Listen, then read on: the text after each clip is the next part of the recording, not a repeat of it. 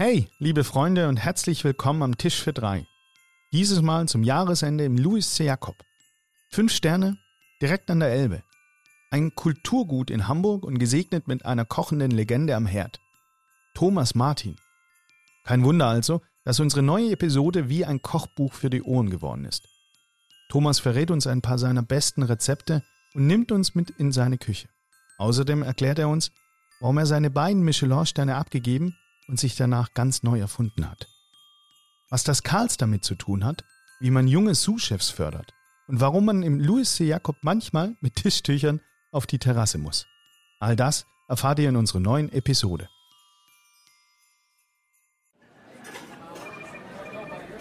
Haben Sie noch einen Tisch frei? Da, da vorne vielleicht? Aber gern. Ja, super. Da können wir ja loslegen. Mit Tisch für drei. Der genussverliebte Podcast von Chefs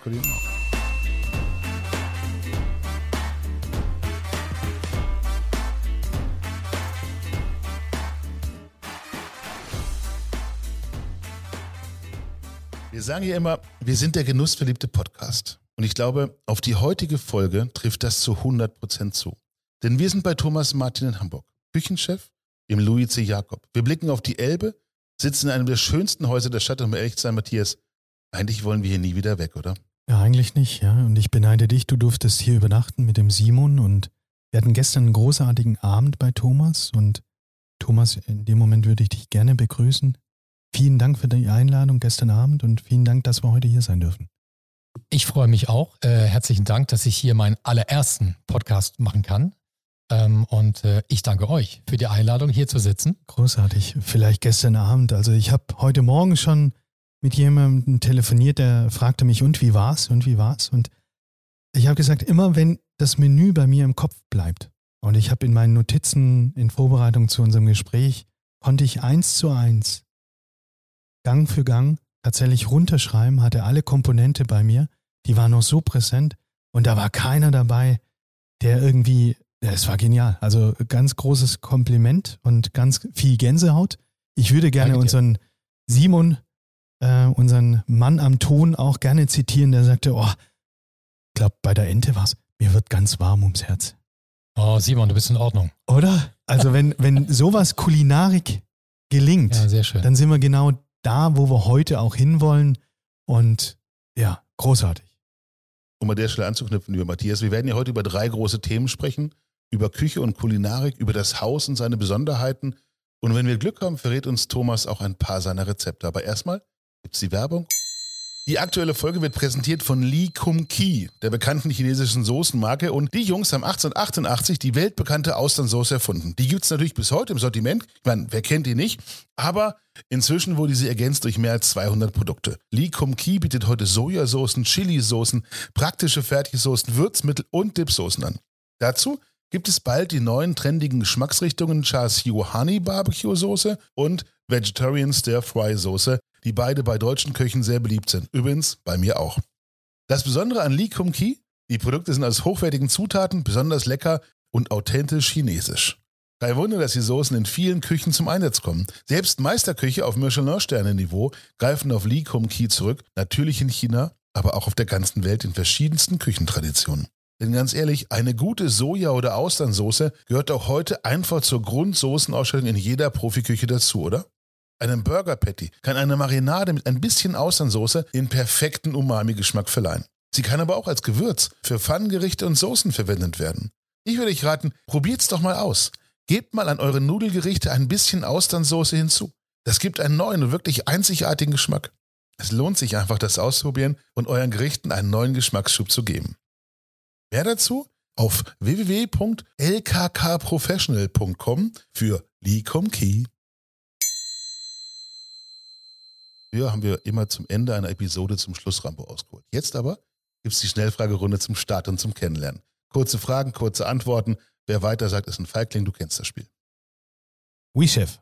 Wie sprecht ihr in der Küche? Sieht's ihr euch oder duzt ihr euch? Äh, Mischmasch, siezen, duzen. Und heißt es im Jakob, oui, Chef, yes, Sir? Oder äh, wenn du von einem Pass stehst und annoncierst, äh, was sagt Serge? Ein deutliches Oui oder Ja, Chef, höre ich immer gerne. Nach Feierabend ein Bier, ein Glas Wein oder schnell nach Hause? ein Glas Wein, sehr gerne, begrenzt in der Woche auf dreimal so etwa. Dreimal nach Hause oder dreimal Wein? Dreimal Wein in der Woche. Was ist für dich Genuss? Zum Beispiel einen schönen Wein. Genuss ist für mich sehr vielfältig. Achso, ich soll kurz antworten. Ja, du kannst auch sehr ganz kurz- vielfältig, hat ganz viele Komponenten. Genuss könnte ich ganz früh anfangen, wenn man reinkommt in einen Raum und der Geruch schon mich dazu einlädt, Freude zu haben. Da fängt der Genuss schon an. Und der hört auch ganz spät auf. Können wir ja gleich nochmal drüber sprechen. Welchen Luxus gönnst du dir manchmal? Zeit. Zeit auf dem Sofa und einfach mal den Fernseher anmachen. Und das ist für mich Luxus. Gönnst du dir diesen Luxus schon immer oder erst in den letzten Jahren? Also Sofa habe ich, äh, doch, Sofa gönne ich mir regelmäßig, aber es ist einfach immer wieder für mich so ein wichtiger Moment, wo ich abschalten kann. Ich habe früher sehr viel gearbeitet. Äh, Ich habe mich jetzt ein bisschen rausgenommen, aber die, die Tage waren, ich habe morgens um acht angefangen bis nachts. Da habe ich auch vieles versäumt in den, in den Jahren und das habe ich aber angefangen in den letzten Jahren nachzuholen. Vielleicht auch ein spannendes Thema, das wir nachher noch so ein bisschen vertiefen, aber ich würde sagen, wir bleiben noch ein bisschen bei der. Ja, wir sind ja im Start. Schnellfragerunde, in, oder? in, in Genau, der Schnellfragerunde, in den berüchtigten Schlussraum, wo wir anfangen. Was sind deine Inspirationsquellen? Auch da ganz viele, meine jungen Köche, äh, meine Reisen zu Kollegen, mein privates Kochen selbst. Wenn ich zu Hause koche, kommen auch viele Ideen. Und auch, klar, im Internet, Social Media. Also ich greife überall, greife ich Ideen und Anregungen auf. Ja.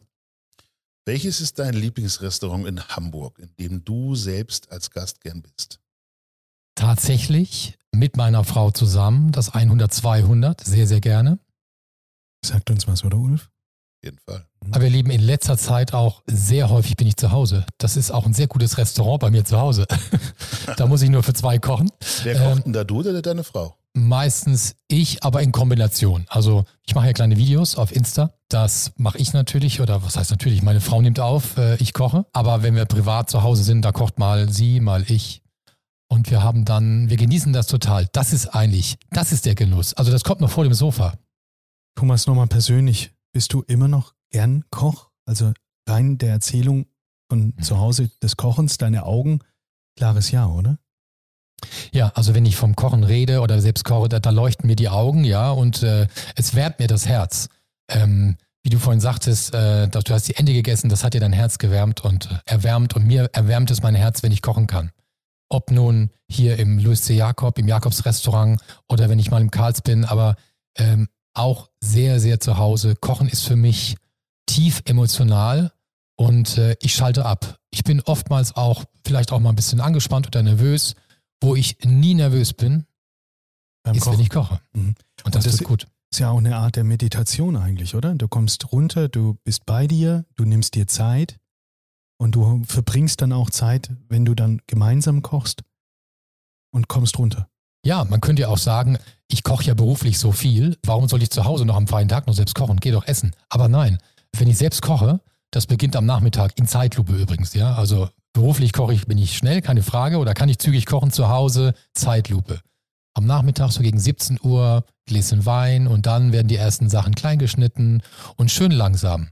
Das ist für mich auch Genuss und Entspannung. Schön. Therapie? Äh, nicht Therapie, das auch, ja. Zurück in die Küche vom Jakobs. Was war die ungewöhnlichste Bestellung, die je bei dir in der Küche ankam? Das war eine Anfangszeit. Ich bin seit 97 im Jakob. Ich kann mich daran erinnern, eine bekannte Zeitung hat ja anonym Restaurants get getestet und zwar haben die bestellt, wenn ich mich daran erinnere, noch Spiegelei, was war das nochmal? Warte mal, Spiegelei mit Bratkartoffeln. Und ja, das Jakobs Restaurant ist ja ein elegantes Restaurant, hohe Stuckdecken und, ähm, und dann sitzen da zwei Gäste, die bestellten dann Spiegelei mit Bratkartoffeln. Und ähm, ja, habe ich gemacht halt, ne? Also ist doch gar kein Problem. Bratkartoffeln, ja, und Spiegelei kriegt man ja hin.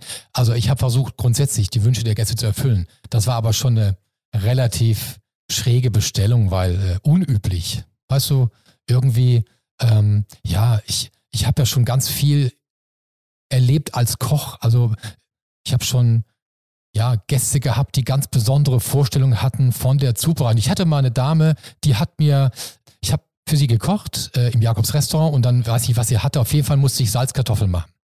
Und habe ich auch gemacht, aber das fand sie ja nicht so gut. Und dann kam sie noch eine Woche später mit ihrem feinen Zwirn in die Küche runter zu mir und hat gesagt, so, Herr Martin, wir kochen jetzt Salzkartoffeln. Und da habe ich mit der Dame Salzkartoffeln gekocht. Natürlich weiß ich, was Salzkartoffeln sind. Und sie hat es dir aber gezeigt, wie es geht. Aber sie hat es mir nochmal gezeigt, wie es geht. Ist das nicht toll? Ja, ja. Also ich habe mit der Dame dann danach noch ein schönes Gläschen Champagner getrunken. Das war alles gut. Aber das fand ich doch erzählenswert. Und waren Ihre Salzkartoffeln dann tatsächlich besser als deine? Die waren erstmal noch nicht weich. aber das macht nichts. Ich, ähm, aber äh, das Schöne an Salzkartoffeln ist ja, die muss man frisch kochen. Grundsätzlich à la Minute ist ja ähm, etwas, was ich zum Beispiel bei Eckert Witzigmann gelernt habe, was ich vorher so noch nicht kannte. Und eine Salzkartoffel ist ja etwas, die kochst du, du schüttest sie ab, dämpfst sie leicht ab und stellst sie auf den Tisch. Das ist eine Salzkartoffel. Und also geschält und vielleicht noch halbiert. Wir Köche kochen ja so einen Tick anders auch. Ne? Wir setzen Pellkartoffeln aus, pellen auf und pellen die und schwenken die dann nachher nochmal in Butter so ein bisschen an, machen Petersilie dran, ist aber keine Salzkartoffel. Das hat mir die Dame in früheren Jahren, Jahren ganz klar deutlich erklärt. Schön. Was würdest du nie kochen? Dinge, die, was heißt, also nie schon mal nicht, aber äh, nicht so gerne. Sachen, die ich nicht beherrsche. Also ich versuche immer Dinge zu tun, die ich auch, mit denen ich mich auch verbinden kann. Also eine, ich sag mal, eine extrem asiatische Küche, das bin ich nun mal nicht. Ähm, ich liebe asiatische Produkte oder Dinge wie Koriander oder, oder Ingwer, aber äh, und auch äh, Gewürze in jeglicher Form, aber ich würde mich nicht anmaßen, asiatische Gerichte auf meine Speisekarte so extrem zu setzen und zu bewerben. Das bin ich nicht. Ich bin klassisch, französisch ist meine Basis und ich arbeite mit den Dingen, die ich hier aus der Umgebung bekomme, hauptsächlich. Du bist jetzt seit 25 Jahren hier an der Elbchaussee. Was sind rückblickend die drei besten Momente in dieser Zeit?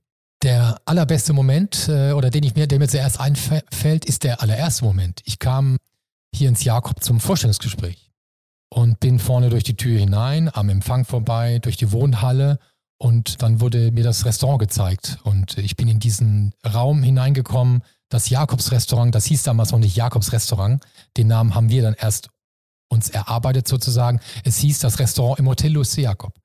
Und die Tür ging auf. Ich sehe diesen Raum, diese Stuckdecken, diese Stimmung, die Atmosphäre. Und da wusste ich, hier musst du anfangen. Und dann hat erst mein Vorstellungsgespräch begonnen. Aber ich wusste, dass ich hier anfange. Weil das war so ein toller Moment. Und äh, mir wird es jetzt schon auch, ich krieg schon Gänsehaut hier wieder. Meine Haare hier, guck mal hier. Mhm. Weil das war ein schöner Moment. Das war ein toller Moment. Ein wichtiger Moment war der, wo ich gespürt habe, ich kann abgeben. Ein wichtiger Moment, weil ich in den ersten Jahren im Jakob ganz viel selbst gemacht habe. Und ich habe meinen jungen Köchen wenig zugetraut, weil ich dachte, ich bin derjenige, der das alles perfekt kann und äh, ihr müsst das alles noch lernen. Und das war so in den ersten Jahren und war natürlich nicht der Fall, aber das war mir noch nicht so ganz klar. Und es gab einen Moment, wo ich dann festgestellt habe, Thomas, gib mal schön ab. Denn der Poissonnet, der macht jeden Tag den Fischfond. Der Poissonnet brät jeden Tag den Steinbutt. Warum sollst du ihm jetzt ständig den, den Steinbutt braten? Lass ihn mal das schön machen. Und so habe ich gelernt, eben abzugeben und äh, meine Strukturen in der Küche neu einzustellen. Das war ein ganz wichtiger Moment für mich. Und auch die Erkenntnis, im Laufe meiner Jahre im Jakob Ruhe zu bewahren. Warum eigentlich bleibt man 25 Jahre in ein und derselben Küche? Weil man das Jakobs nicht steigern kann? Ich bin sehr bodenständig. Und ich mag eigentlich Dinge, die sich auch wiederholen. Also ich bin jemand, der sich wohlfühlt, etwas, wofür ich mich entschieden habe, auch beizubehalten. Und ich habe mich damals entschieden, im Jakob anzufangen. Und es gab für mich bis heute keinen kein Anlass, was anderes zu machen. Ich liebe Hamburg. Also ich bin selber Kurpfälzer, ich bin Mannemer und äh, im Herzen bin ich natürlich Kurpfälzer. Aber Hamburg ist meine neue Heimat geworden. Und äh, ich mag diese Stadt unheimlich gern mit der Elbe und der Alster. Ich mag die Menschen. Ich mag, wie man mit den Produzenten spricht hier in der Hamburger Umgebung. Ich, ich, ich mag äh, Schleswig-Holstein auch die Küste. Also ich fühle mich in dieser Region sehr, sehr wohl, sehr verbunden. Und äh, aus dem Grunde, ähm, ja, bin ich einfach hier fest verwurzelt. Es gibt keinen Grund für mich, das Jakob zu verlassen, weil äh, dann komme ich, sehe ich dieses Haus hier, ich fahre hier morgens her und bin einfach immer glücklich, sehr zufrieden mit, mit mir und dem, was mit mir so hier passiert. Und das Jakob ist für mich einfach auch Heimat. Schöne Überleitung zum Hier, was hier passiert und zu unserem ersten Themenblock Küche und Kulinarik. Wir waren gestern Abend, mhm. äh, wie die Hörer ja schon erfahren haben, eingeladen am Chefstable unten bei dir in der Küche und haben unter anderem den sensationellen Adlerfisch und die sehr, sehr leckere Ente gegessen. Mhm. Ich fand es sensationell, der Ulf auch, Simon auch. Aber bevor wir ins Schwärmen kommen, was ist dein Lieblingsgericht auf der aktuellen Karte?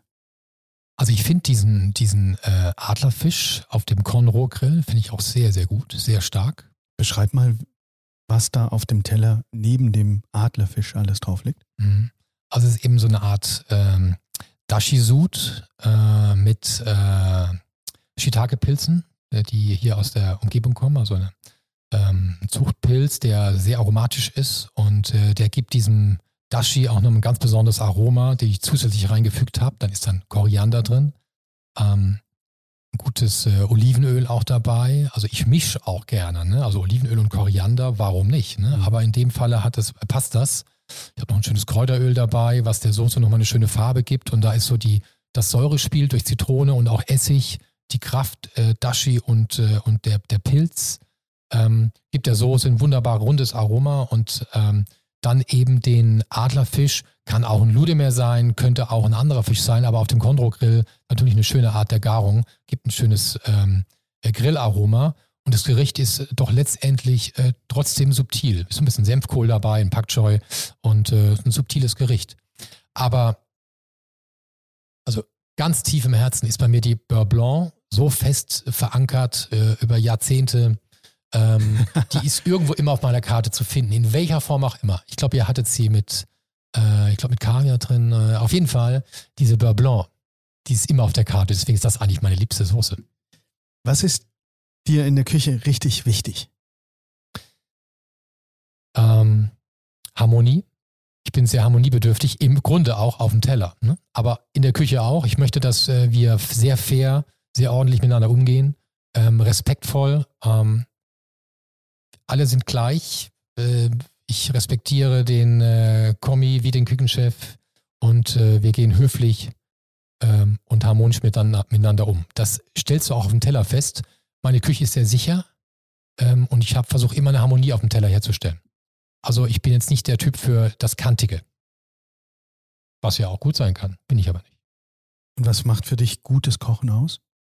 Wenn der Koch harmonisch ist, ausgeglichen ist, gute Ja. Produkte verwendet und dann, wobei, Entschuldigung, Koriander und Olivenöl, da waren ja schon so ein paar Widersprüche eigentlich drin, dass das dann am Ende trotzdem auch harmonisch rauskommt, da brauchst du ja eine gewisse Erfahrung. Ja, das muss das Ziel sein. Also äh, auch wenn du Gegensätze zusammenbringst, äh, nachher muss es zusammenpassen auf dem Teller und harmonisch sein. Und äh, aber du fragtest nach gutem Kochen, ne? Genau, gutes Kochen ja, auch immer. genau. Das fängt ja sehr früh an. Also beim äh, Finden des Produktes, ähm, bei der äh, bei der Qualität des Produktes, ähm, dann äh, bei der Bearbeitung äh, machst du dir tiefe Gedanken, wie du mit einem Gemüse umgehst, wie du es schneidest, wie du es portionierst. Dann erst, wie du es garst. Ähm, auf welche Art garst du welches Gemüse? Machst du es auf Meersalz im Ofen, im Ganzen? So eine Sellerieknolle hat unheimlich viel Aroma, wenn du sie im Ganzen im Ofen machst, äh, wenn du da in diesen Sellerie dann reingehst, nachher, wenn er schon weich ist. Also die Art der, der Garung dann, äh, die Zubereitung. Das muss alles genau austariert sein. Ähm, und dann letztendlich gibt es zwei wichtige Aspekte. Einmal das Hauptprodukt, also das, was, war, was auf dem Teller in der Mitte ist, so nenne ich es jetzt mal. Nehmen wir mal an diese Sellerieknolle oder der Sellerie.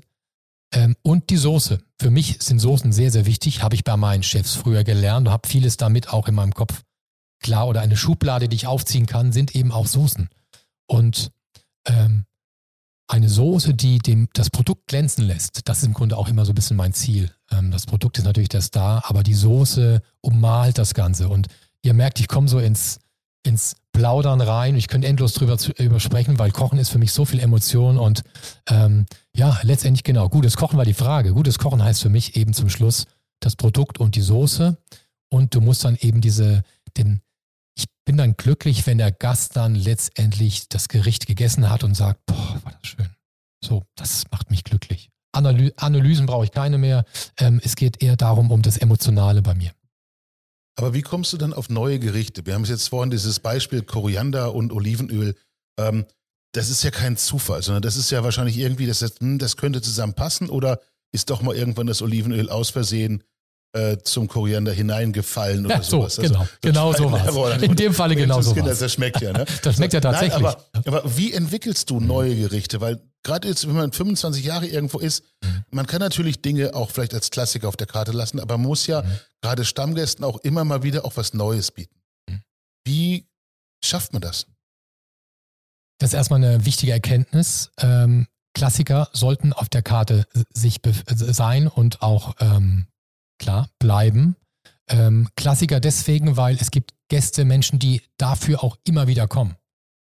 Beispiel die Ente oder meine geschmorte Ochsenschulter mit der kräftigen Schmorjus und, und ein Kartoffelsellerie-Püree und geschmorter Zwiebel oder so. Also so Klassiker Steinmüt Beurre Blanc müssen auf der Karte sein. Ja, Weiterentwicklung ist äh, schon immer äh, die Voraussetzung dafür da, dass du nicht stehen bleibst. Und zwar stehen bleiben emotional und, und, und mental. Also ähm, so, und Weiterentwicklung heißt, ähm, ja, du musst mit offenen äh, Augen, äh, musst du durch, durch die Welt ziehen und äh, Dinge aufnehmen wie ein Schwamm.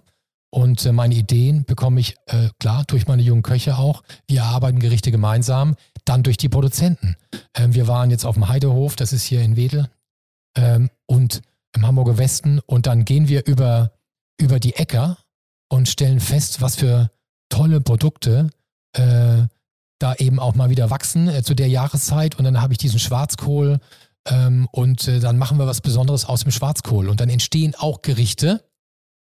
Wichtig ist, dass bei aller Kreativität du deinen eigenen Stil nie verlieren solltest. Also du musst immer ganz klare Aussage haben für dich selbst. Zwei Nachfragen dazu. Das Verhältnis von Klassikern zu wechselnden Gerichten auf der Karte, wo sollte das sein? Und die zweite Frage, wenn du jetzt mit deinen jungen Kollegen zusammen neue Gerichte entwickelst, kocht ihr dann einer? Kochst du, kochst immer du die? Verkostet ihr dann gemeinsam? Sagt ihr, wir haben, keine Ahnung, jeder Montag ist ein Testtag bei uns, da treffen wir uns, kochen um die Wette und was uns am besten gefällt, landet irgendwann auf der Karte. Wie läuft das? Also wenn wir Gerichte ausprobieren, ist immer zwischendurch, ja, vor dem Service, nach dem Service, während dem Service auch mal, wenn wir ein bisschen Luft haben, entsteht ja auch mal ein Geschmack, eine Soße. Also wir, also im, äh, im Daily Business probieren wir auch viel aus.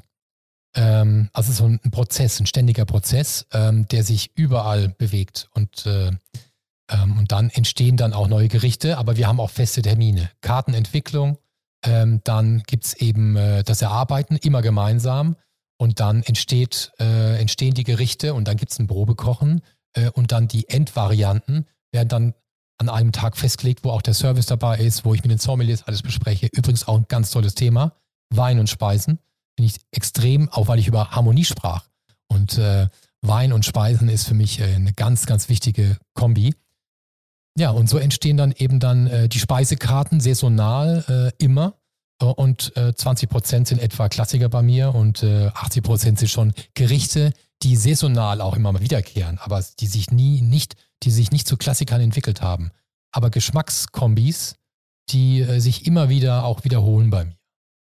Und das haben wir ja schon öfters hier am Mikrofon auch gehört, dass wir mit jemandem gesprochen haben, für den das durch die Erfahrung heraus einfach ein Selbstverständnis war. Das, was Thomas jetzt gerade mit den Schubladen beschreibt, das erinnere dich bitte wenn die ihre Backrezepturen macht, die weiß ganz genau, wie das Verhältnis Fett, Mehl, Ei, Triebmittel, die weiß ganz genau, was dabei rauskommt und dass es immer fluffig ist. Für uns ist es eine Faszination, aber ein Koch ist genauso. Der weiß, was äh, passt zu wem dazu und was geht gar nicht, was stößt sich ab. Das entsteht dann über lange Jahre Erfahrung und vielleicht auch hier und da mal eine negative Erfahrung. Also das richtige Verhältnis, das ist eigentlich etwas, was das bewegt sich von Anfang bis zum Schluss. Also du brauchst das richtige Verhältnis, nochmal als Beispiel, auf dem Teller. Wenn du äh, ein Kartoffelpüree auf dem Teller machst, äh, eine riesige Nocke, riesigen Klecks Kartoffelpüree, hast aber nur ein ganz kleines Stück Fleisch daneben sitzen, da stimmt die Verhältnismäßigkeit nicht. Somit auch die Harmonie. Ähm, und du brauchst ähm, auch eben für Mengen ein besonderes Gefühl, was du eben sagtest. Ähm, du brauchst ein Gefühl, wie viel von was irgendwie auf dem Teller sich befinden muss.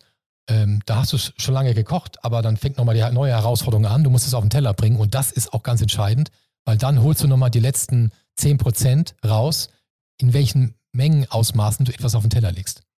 Ähm, und du sprachst von negativen Erfahrungen. Äh, Ja, dass du einfach mal feststellst, okay, das, das schmeckt jetzt überhaupt nicht.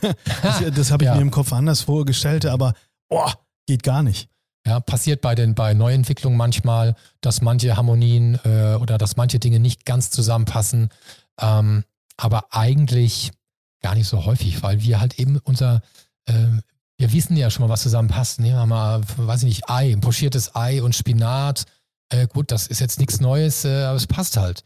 Jetzt kannst du aber mit dem Spinat ganz vieles machen. Du musst ihn ja nicht immer püriert machen oder äh, du kannst auch eine Art Spinatsalat dazu servieren zu einem pochierten Ei. Trüffel passt auch nur mit lauwarmen Dingen in der Regel, ja. Trüffel und lauwarm. Äh, Trüffel und heiß ist vielleicht ein bisschen schwierig. Trüffel und kalt ist, ist, ist, passt auch nicht. Das fällt mir manchmal ein, wenn ich koche, stelle ich fest, schön wäre mal wieder so ein bisschen Normalität. Und ich glaube, dass die Menschen auch seit Corona auch das Gefühl vielleicht haben, dass sie sich auch freuen über die normalen Dinge des Lebens. Und äh, das bedeutet für mich auch Kochen. Kann, hat nichts mit schlechter Qualität zu tun sondern das auf keinen Normalität ist für mich äh, auch was ganz, was Tiefes, was ganz Tiefes. Okay. äh, was auch mit Kindheit verbunden, was man mit Kindheit verbinden kann. Ähm, aber Normalität heißt für mich Produkte, die man auch einfach bekommt zu Hause. Ich, man wohnt hier in Hamburg und bekommt seine Produkte aus der Umgebung, aus vom Markt um die Ecke, vom äh, Fleischer meines Vertrauens, vom kleinen Gemüsehändler, vom Handwerksbäcker und äh, also wo man nicht irgendwo zu einem äh, besonderen Feinkostgeschäft oder irgendwo hinreisen muss oder sich das bestellen muss von irgendwoher, sondern aus meiner Umgebung, aus meiner Nachbarschaft und daraus was Schönes kochen. Das ist so eine Art von Normalität, die, die, ich glaube, das werde ich immer häufiger machen. So ganz normal ist es ja im Jakobs trotzdem nie. Es ist immer was Besonderes letztens, auch wenn es eine vielleicht vermeintlich einfache Zutat ist, aber ähm, ich weiß, wie ein, wie ein gebackener Sellerie äh, äh, schmeckt, den man dann, das ist ja ein Hochgenuss letztens. Ähm, auf eurer Website aber schreibt ihr über euch selber, dass den Unterschied die besonderen Würz- und Zubereitungstechniken ausmachen. Was genau meint ihr damit oder ist es einfach nur Marketing? Nö, das habe ich schon. Also ich habe schon eine besondere Technik, weil ich versuche, aus meinen, ähm, aus meinen äh, Gerichten äh, geschmacklich schon alles rauszuholen. Und dazu gehört eben eine Gewürzwelt äh, dazu, äh, mit der ich ganz intensiv auch arbeite. Ähm, das schon. Im Übrigen ist ein Besuch im Jakobs Restaurant, was ist schon normal, aber ein Besuch im Jakobs Restaurant ist immer was Besonderes.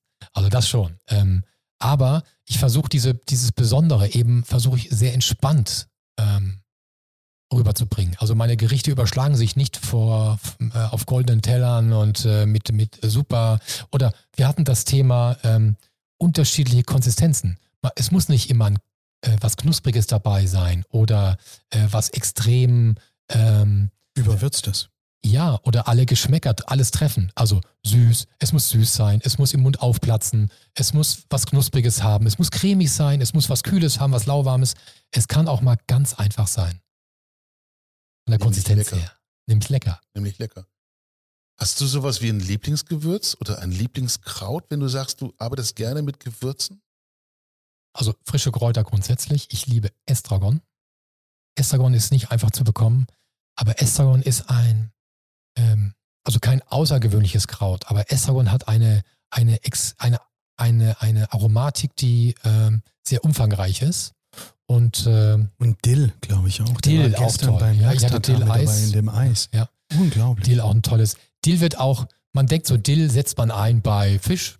Punkt. Gurkensalat. Dill, Gurkensalat, ja. Ja. Klassiker. Hamburg, schöner Ja, ja. Gurkendillsalat Ja. mit ein bisschen Joghurt dran. Oh, herrlich, zu so einer schönen gebratenen, so einem gebratenen Stück Fisch dazu. Oh, und dann noch irgendwie so ein bisschen Salzkartoffeln dazu. Hm. ähm, aber Dill kannst du eben auch woanders einsetzen. Äh, bei Fleisch, bei hellem Fleisch, bei, bei Gemüse, bei Karotte und Dill ist toll. Also, ähm, ja, Kräuter mag ich gerne. Das Jakobs ist einfach Hamburgs gute Stube. Super. Entschuldigung, mir- ich mag auch Gemüse gerne. Also ich finde Gemüse aus der Region, also äh, jetzt gerade im Winter, Schwarzwurzel, Pastinake, ähm, gelbe Möhren, äh, normale Karotten, Beeten, die ganzen Beeten jetzt, die gelbe Beete, die rote Beete, Kohl, Rotkohl. Oh, ich liebe ein, ein gut gemachter Rotkohl. Weißt du, Rotkohl kannst du machen oder du kannst ihn machen. Aber du musst doch ihn dir, du musst dir mal ein bisschen Gedanken machen über diesen Rotkohl. Wo kommt er her? Dann hast du den in der Hand und dann schneidest du den bitte selbst. Und wenn du ihn zu Hause selbst schneidest, dann muss er nicht perfekt geschnitten sein. Da kann er von mir aus ein bisschen grober sein. Aber wenn du einen frisch geschnittenen Rotkohl frisch ansetzt zu Hause, der muss auch nicht über Nacht marinieren, setz ihn frisch an mit Zwiebeln. Du kannst einen Schmalz nehmen, du kannst es aber auch mit dem Pflanzenöl ansetzen.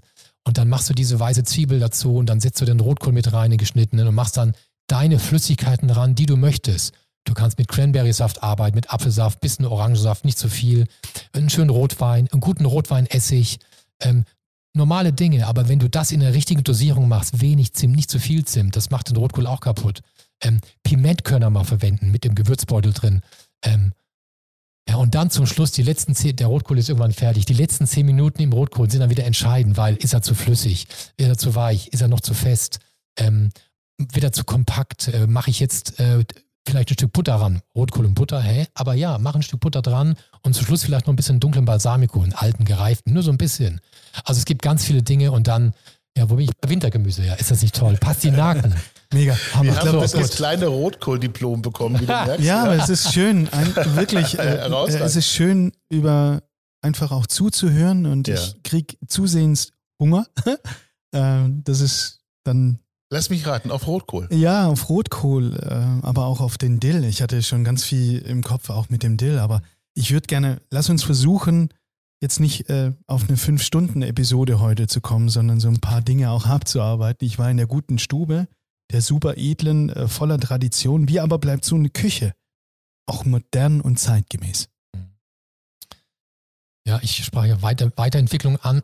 Du musst im Kopf natürlich schon frei sein. Ähm deine Entscheidung musst du früh getroffen haben, ähm, dass das, was du kannst und weißt, nicht äh, der Weisheitsletzter Schluss ist beim Kochen jetzt, mhm. sondern du musst dich weiterentwickeln, sonst wirst du heute eben auch, bleibst du stehen. Stillstand ist natürlich etwas, was schwierig ist, auch beim Kochen. Also Weiterentwicklung ist äh, ein ganz, ganz wichtiger Aspekt und der fängt ganz früh an. Ähm, und das geht am besten mit, mit deinen Kollegen, mit deinen, mit deinen Köchen, mit deinem Team. Da entsteht die Weiterentwicklung. Und die Weiterentwicklung ist dann ausgesprochen auf dem Teller als ein äh, vegetarisches, ich weiß gar nicht, ob es vegan ist, Auberginen-Tatar, das du dann auf die Karte nimmst? Ist das die Weiterentwicklung aus dem traditionellen Fleisch-Tatar hin in die moderne, in ein sensationelles Auberginen-Tatar? Wir sprechen von der Karls Brasserie, ja. gegenüber von der Elfi, eine wunderbare Brasserie, ein sehr erfolgreiches Konzept und ähm, in einer Brasserie steht ein, also im Karls steht ein, Brasserie, eine, ein Tatar auf der Karte.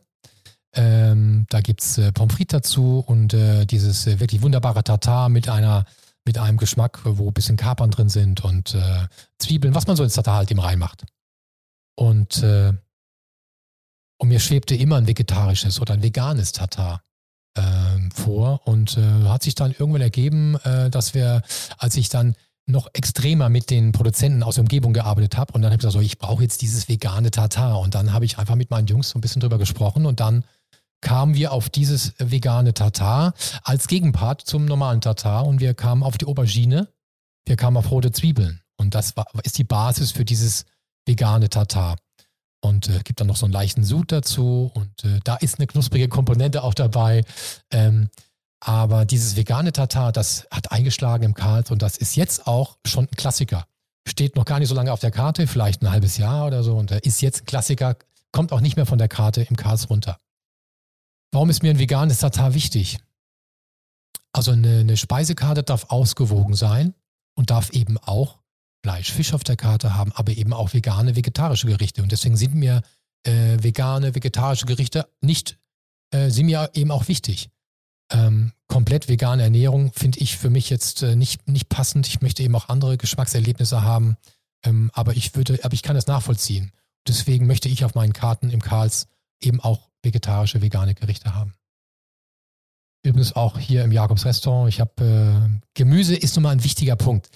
Was war früher der Entremetier? Der Entremetier in der Profiküche war der, also nicht der Loser, aber es war der Koch, äh, wo du nicht mehr wusstest, wo steckst du den hin? Dann steckst du den mal auf ein Entremetier. Das war Früher, 80s, in den 80er Jahren.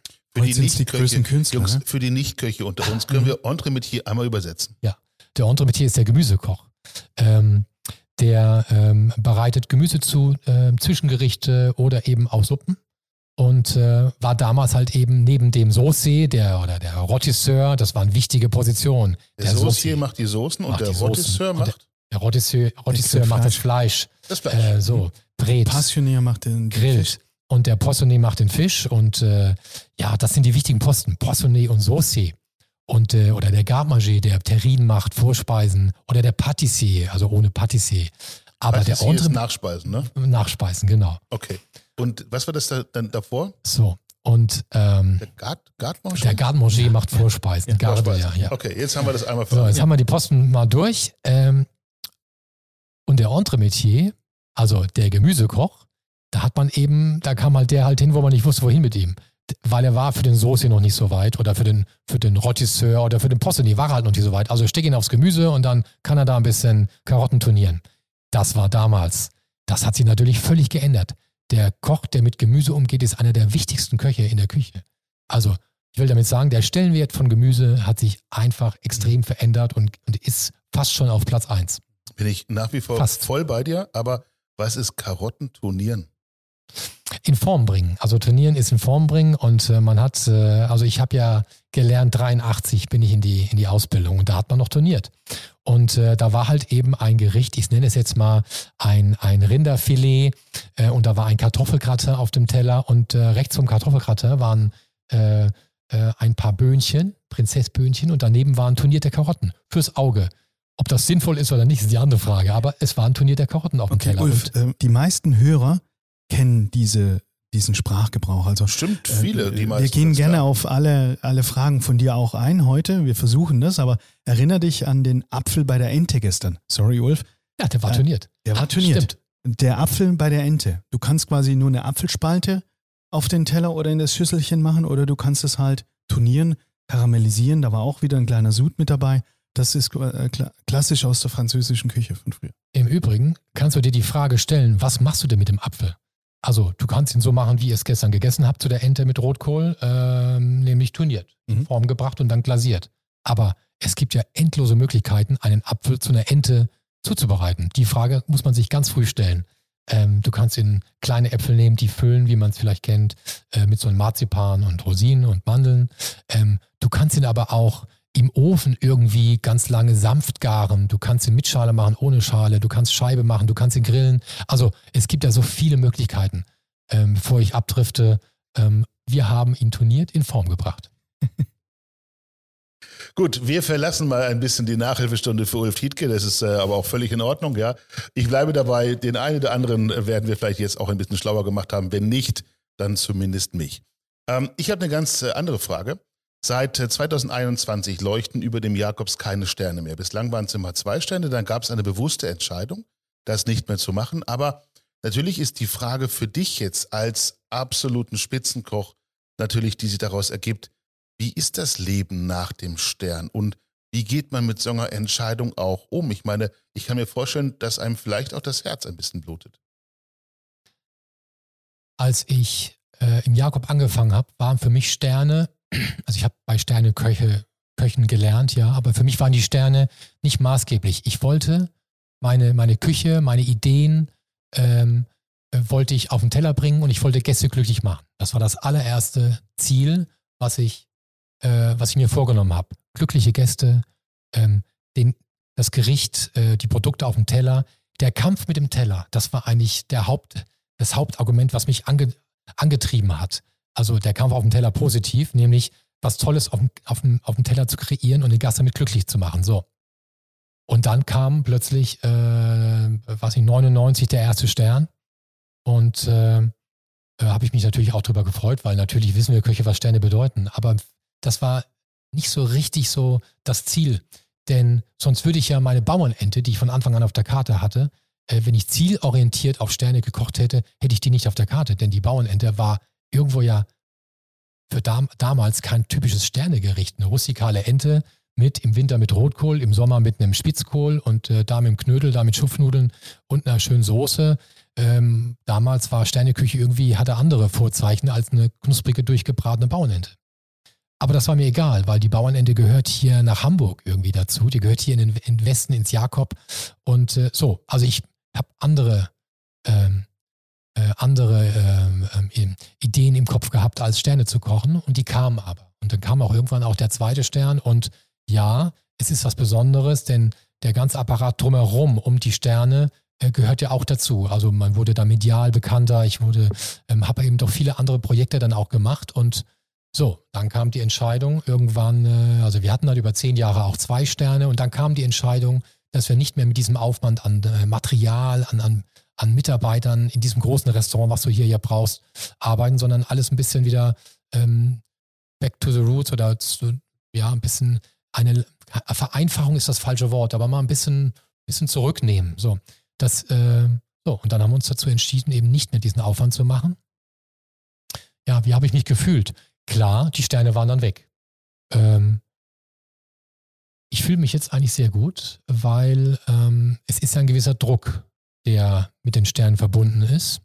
Aber irgendwie hatte ich den auch schon immer, weil ich ja der Kampf auf dem Teller, ich wollte ja immer schon gut kochen. Also den Druck habe ich mir sowieso selber gemacht. Das ja, aber trotzdem ist es ja, völlig egal. Trotzdem ist es ja eine Zäsur. Ja, also du hast diese ja. Anerkennung, du bist in einer, in einer Liga, wirst medial gefeiert und so weiter und so fort. Dann sind die Sterne weg. Ich glaube, es gibt viele Menschen, viele Köche, die sagen, okay, in der Situation habe ich echt zwei Optionen. Entweder ich gehe oder ich erfinde mich neu. Wie war das bei dir? Ja, mir war das Jakob und Hamburg wichtiger als gehen Sterne. Gehen wollen, Sterne neu irgendwo anders zu erkochen. Nee, mir ist das Jakob und, und Hamburg, meine Heimat hier wichtiger. Ähm, und da komme ich auch wieder so auf die Harmonie zurück. Ich mag es halt, wenn es, wenn es schön ist. Und ich, es, hier ist es einfach schön. Ich fühle mich sehr wohl. Also war mir das auch irgendwie dann doch nicht so wichtig. Und ähm, hast du dich aber, neu erfunden? Hast du dich verändert? Ich habe mich, äh, nö, nicht groß verändert. Ich bin geblieben, wie ich bin. Ähm, ich bin am Tisch genauso. Ich kann ja auch nicht schlecht kochen. Ich koche genauso wie vorher. Ich koche genauso wie vorher. Du kriegst hier meinen Steinbutt äh, mit meiner Beurre Blanc, du kriegst tolle Vorspeisen, Desserts. Es hat sich ja im Grunde auch nichts geändert. Ich kann ja gar nicht schlecht kochen. Selbst wenn ich einen Gasthof eröffnen würde und da rustikale, regionale Küche koche, ich kann sie nur gut kochen, weil ich ja schon, ich kann ja auch nur gut einkaufen. Ähm, so, von daher hat sich für mich nichts verändert. Was sich verändert hat, ist, ja, ich bin ein bisschen freier geworden, insofern, dass ich ähm, mehr Zeit habe, auch äh, in meinem Kopf äh, Dinge zu bewegen. Also ich kümmere mich ja auch um andere Restaurants.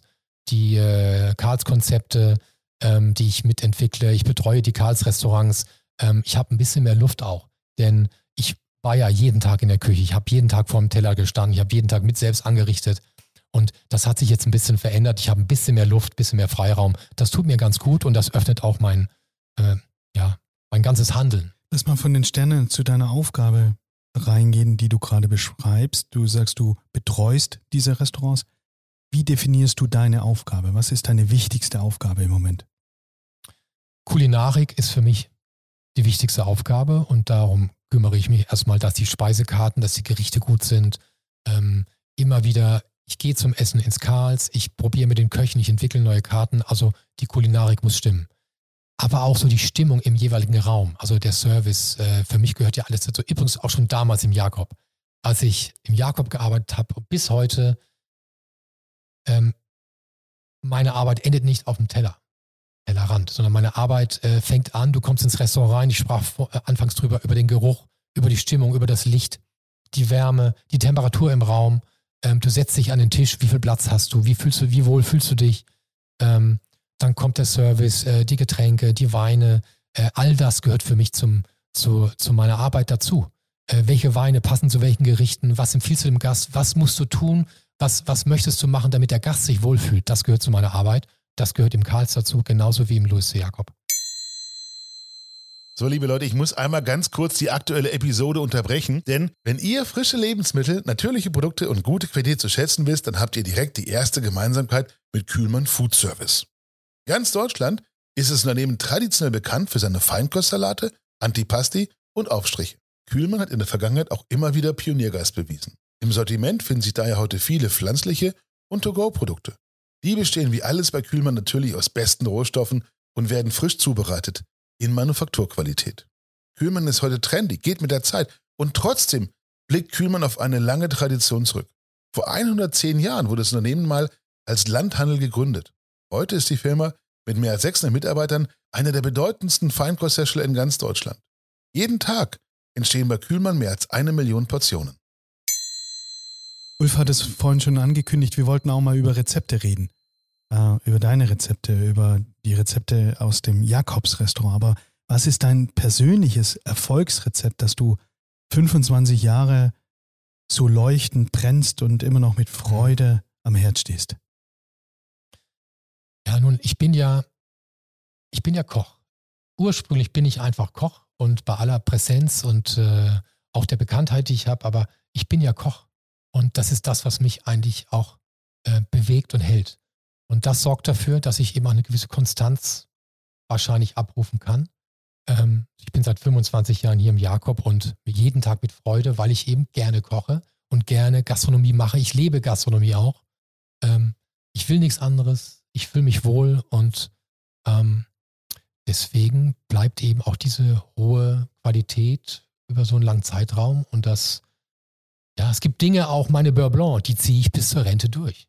Ja, also was soll ich sagen? Ja? Also und eins die, ist sicher, die, das Rezept gut. für die Beurre Blanc, die, das holen wir uns nachher. Ja, ja, Aber vielleicht vorher eines, äh, du sagst 25 Jahre. Was gibt es denn, wenn man als äh, Küchenchef, als kulinarischer Leiter 25 Jahre an einem Ort und Stelle bleibt? Gibt es dann die goldene Uhr? Gibt es die Urkunde? Was gibt es nach 25 Jahren? Wie war das bei dir?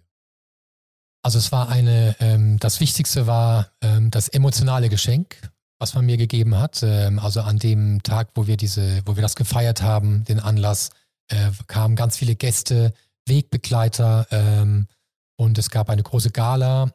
Und äh, das war das eine, die Gala, aber davor gab es einen, äh, einen Film, der mir gezeigt wurde auf Leinwand äh, bei uns im Elbsalon hier im Jakob. Und Gäste waren auch dabei, haben zugeschaut und ich wusste gar nicht, was mich da erwartet. Und das war mal wieder, da hast es wieder emotional ich bin halt doch ein Bauchmensch. Dieser Film war so, es waren meine Wegbegleiter, insofern meine Chefs, meine Lehrmeister, meine ganzen Kollegen von der Kükenschlacht, ähm, ähm, von äh, Kollegen, die mich hier in Hamburg begleitet haben, ob das nur Tim Melzer war oder ähm, mein, mein ehemaliger Küchenchef, der mich ausgebildet hat. Ähm, all die haben emotionale Worte gefunden, die richtigen Worte gesagt. Und äh, mein Freund Dirk Luther hatte das äh, auch mit initiiert und Judith Fuchs-Eckhoff. Und das war einfach schön, wie, ähm, das war so erwärmend und das war höchst emotional und äh, ich hatte feuchte Augen. Das war das größte Geschenk.